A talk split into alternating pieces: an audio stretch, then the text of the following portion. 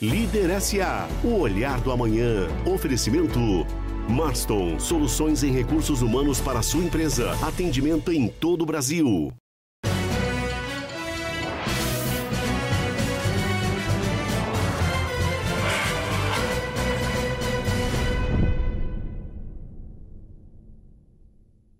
Olá pessoal, espero encontrar vocês muito bem para mais um programa de liderança e sucesso no nosso Líder SA.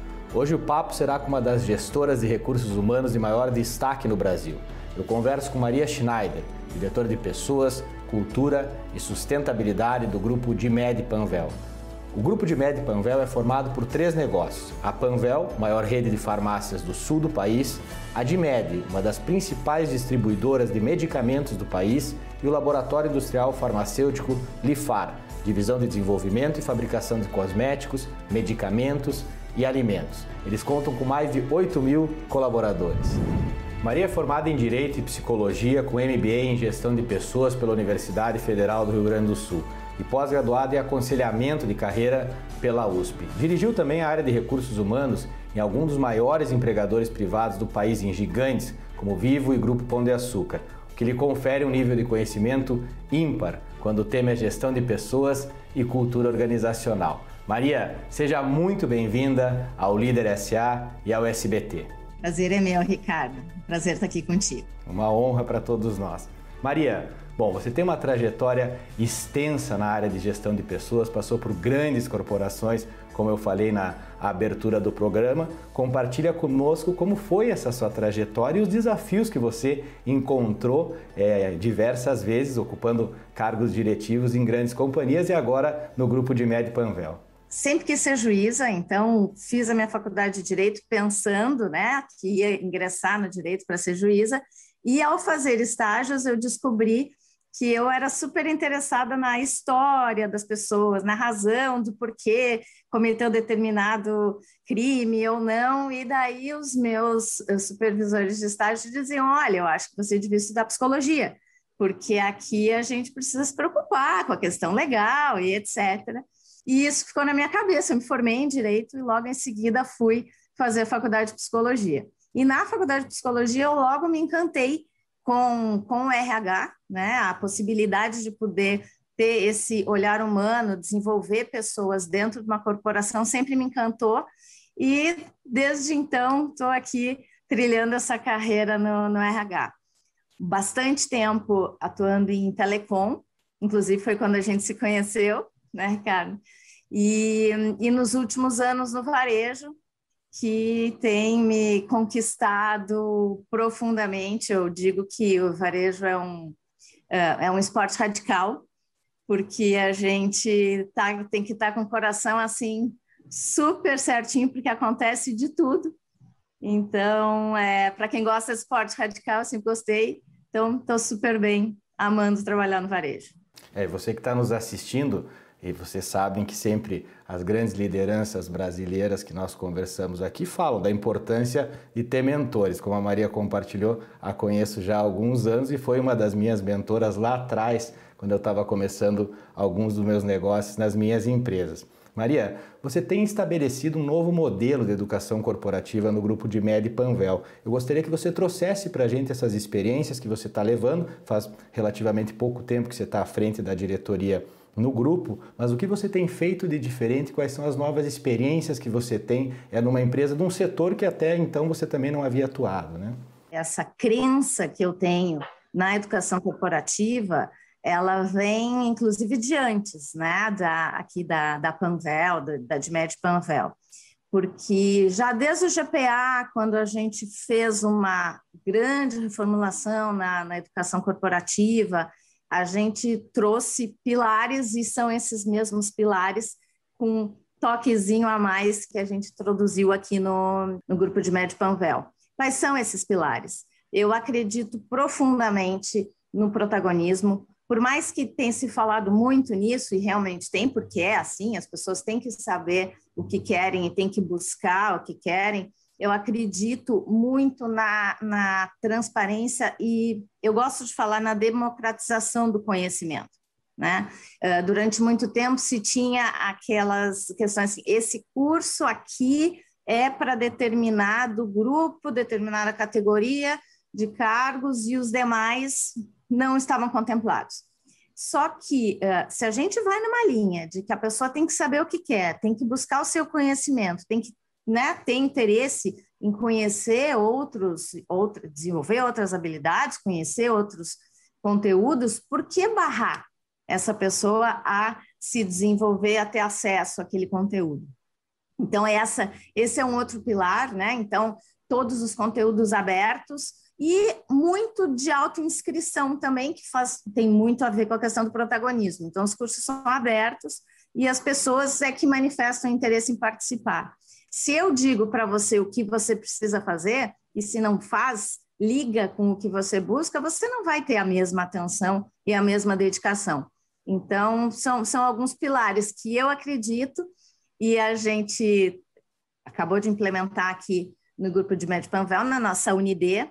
E a pimentinha que eu falei uh, no, no início é que nós ainda temos aqui algo que é compartilhar o conhecimento.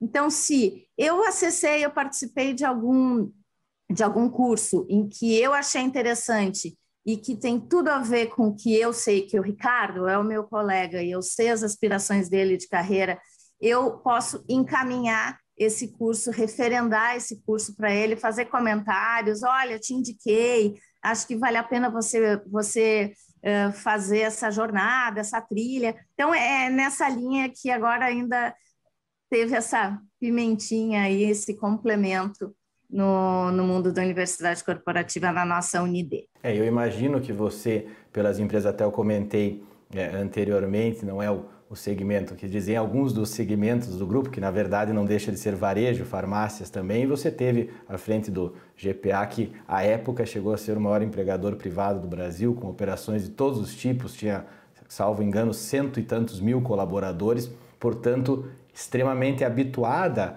a olhar para o diverso, imagino eu, né, Maria, pela perspectiva de que são muitas pessoas, e aí também são muitas pessoas, mais de 8 mil colaboradores. Então, é, esse ponto da, da diversidade sobre vários prismas, acredito que deve estar na veia da tua gestão de RH, né? Cada dia mais uh, sou convicta de que é através da diversidade, seja ela de gênero, racial, geracional, e também cognitiva. Eu tenho estudado bastante sobre isso, né? as formas de pensar das pessoas que muitas vezes têm a ver com uh, gênero, raça, mas não necessariamente, né? E, e essa diversidade, seja ela qual for, que faz com que, com que se traga novas ideias, traga novas propostas uh, para o que já se tem, e é como eu acredito as empresas têm que ser formadas. Né? Eu, particularmente, também tenho é, como uma missão é, de vida poder apoiar outras mulheres que, que queiram né, ser líderes, não precisam querer, mas aquelas que querem, é, de forma que eu possa apoiar e, e mentorar, eu, eu faço questão porque eu acho que nesse ponto a sororidade também é importante, a gente tem que se ajudar e então é um tema que particularmente eu, eu tenho um, um afeto e um interesse muito grande. Você tocou num ponto que eu achei interessante, né? Não necessariamente as pessoas querem liderar, mas por outro lado, você colocou é, na sua resposta anterior, eu sei que você incentiva isso, os programas de expansão para formar as lideranças dentro de casa também, né? Permitir que as pessoas que queiram é, possam acessar esse, esse segundo ou terceiro, enfim, patamares dentro da carreira. Como isso funciona é, dentro do grupo de médio, Maria? Eu vou, eu vou responder a tua pergunta em duas partes, tá? A primeira é ainda uh, recapitulando a questão, né? As mulheres que quiserem ser líderes. Por que isso? Porque eu acho que a gente uh, tem que ser o que a gente quer e tá tudo bem, né? Quer trabalhar, trabalha, não quer trabalhar, não trabalha, quer ser líder, bacana. O importante é a gente poder mostrar para essas mulheres que querem ser líderes e que, eventualmente, porque uh, tem filho ou tem alguma outra barreira, acha que não tem condições, é mostrar que dá, que dá para fazer. Dá trabalho, é óbvio, mas sempre, uh, sempre dá trabalho. É, e, e, nesse aspecto é que eu acho que é importante. Né? Então, falando respondi essa a primeira parte da tua pergunta nesse aspecto de liderança feminina, que é o ajudar a quem quer, ou até mostrar que pode. Muitas vezes está lá, né? Nem sabe que tem a chama da liderança uh, dentro de si e precisa de um empurrãozinho. É, e respondendo à segunda parte da tua pergunta, é, é, um desafio enorme quando a gente tem um, um segmento, um business que tem expansão acelerada porque se precisa ter um pipeline de líderes prontos né, para assumir essas novas lojas, enfim. Então, programas de desenvolvimento de liderança com muito tempo de antecedência, identificando desde a ponta lá, desde o primeiro cargo e, e enfim, uh, criando essa sequência né, de, de, de sucessão aí, é, é importantíssimo. Eu acho que tem uma vantagem agora que é, a pandemia tinha que trazer alguma vantagem para a gente, né? E ela trouxe, eh, ela tornou mais acessível a troca de conhecimento, né? Muitas vezes, quando a gente está falando de varejo, que tende a ser muito capilarizado, a comunicação e a troca às vezes ficava um pouco mais uh, restrita quando havia um treinamento presencial ou um evento presencial. E hoje não, hoje a gente está a, a uma tela do, do colaborador. Então, acho que isso facilitou, isso também está fazendo com que as pessoas uh, queiram né, participar mais, seja se desenvolver para simplesmente ser um profissional melhor no seu cargo, mas também para alçar voos maiores de liderança. Então, é um desafio muito bacana poder formar pessoas. Bom, dentro do teu guarda-chuva atual da tua diretoria, estão três pilares que naturalmente se entrelaçam, né? Pessoas, cultura e sustentabilidade. Conta pra gente como a sustentabilidade impacta na cultura da empresa, vice-versa, e como isso se desdobra nas pessoas que são necessariamente o grande, a grande força de uma organização. Né? Todas as iniciativas de sustentabilidade elas começam dentro de casa. Né? Elas começam e são feitas pelas pessoas de dentro da empresa. E é lindo de ver a mobilização das pessoas quando se uh, propõe uma ação, uma iniciativa. Agora mesmo, uh, mês passado, nós fizemos uma gincana do bem aqui na empresa e, e arrecadamos aqui na sede, arrecadamos mais de seis toneladas de, de alimento para doar né, para a prefeitura aqui de Eldorado e de Porto Alegre. E, e imagina, eu estava com uma expectativa de se a gente conseguisse arrecadar uma tonelada, eu estava super feliz. No final das contas, foram seis toneladas. Então, as pessoas, elas realmente se engajam muito. Né? E, e tendo isso, a cultura também vai evoluindo. Eu sempre penso que a, a cultura é, são, como duas rodas da bicicleta, né? É a cultura que vai sempre evoluindo, sempre andando para frente, porque a cultura não é estática, ela não pode ser estática. E, e as pessoas, né, acompanhando e estimulando, porque são as pessoas que fazem a cultura. E, e a sustentabilidade está inerente nas pessoas cada vez mais. Então tem vem muita coisa por aí, muita coisa muito legal e todo mundo uh, se beneficia com isso e o planeta, obviamente, se beneficia também, né? Sem dúvida. Veja, Maria, aqui no programa, apesar de nós sabermos que estatisticamente eh, as mulheres em cargos de alta gestão, é, falamos em alguma coisa em torno de 13% no Brasil, tenho é, feito um trabalho para trazer sempre acima de 30%, então sempre que eu tenho uma grande líder como você no programa, eu gosto de perguntar é, quais são não diria os segredos, mas os desafios é, para uma liderança feminina alcançar os seus objetivos, os cargos é, de alta gestão, para que é, num determinado momento, eu gosto de dizer, a gente discuta menos diversidade, afinal de contas, o normal é ser diverso e mais equidade, né? Nós consigamos é, de alguma maneira equacionar de uma forma mais justa e coerente essa balança. Na sua trajetória, você encontrou dificuldades nesse sentido? Se sim ou se não, como você as superou e quais são os conselhos que você dá para as nossas é, telespectadoras?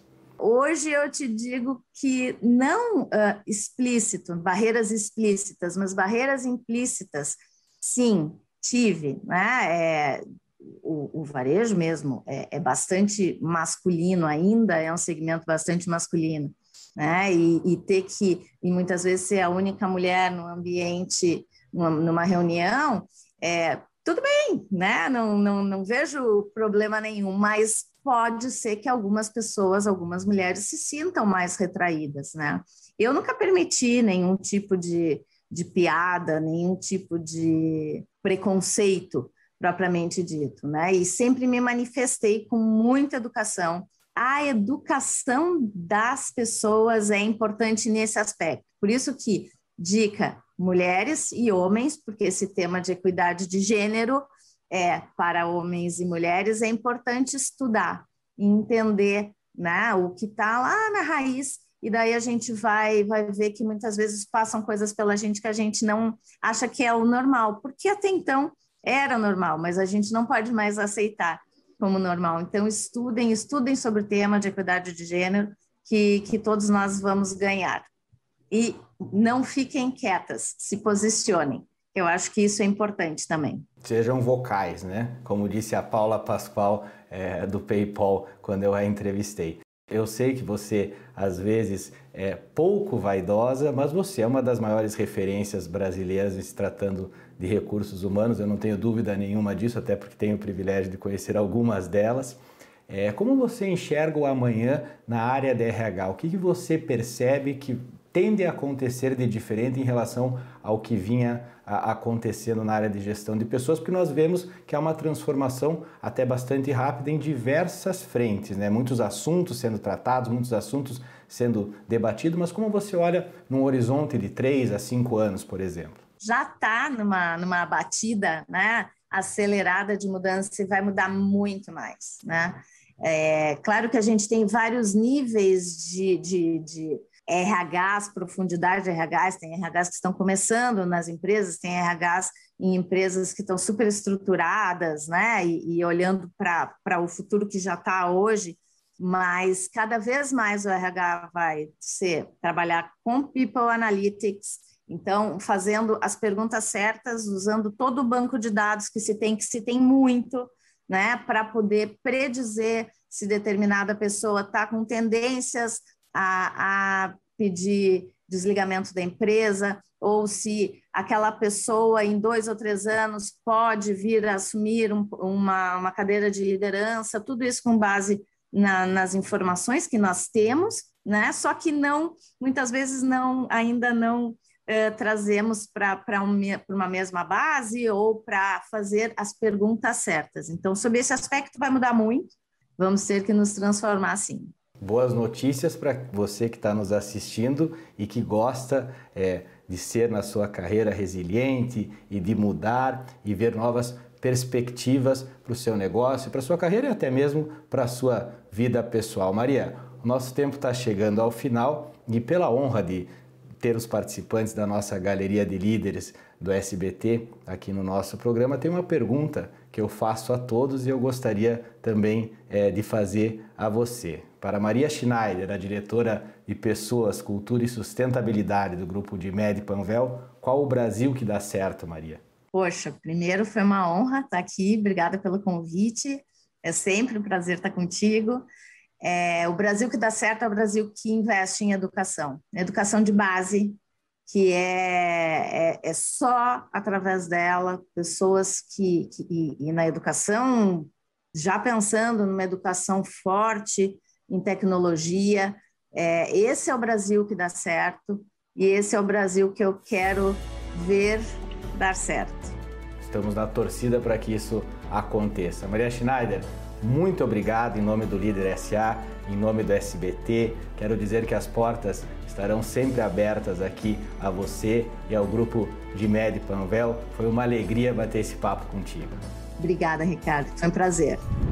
Eu quero agradecer imensamente você que esteve conosco mais um Líder SA. É sempre uma honra contar com a sua companhia. Siga no Instagram, ricardo.sbt e líder.sbt. Até o próximo programa. Líder SA, o olhar do amanhã. Oferecimento Marston, soluções em recursos humanos para a sua empresa. Atendimento em todo o Brasil.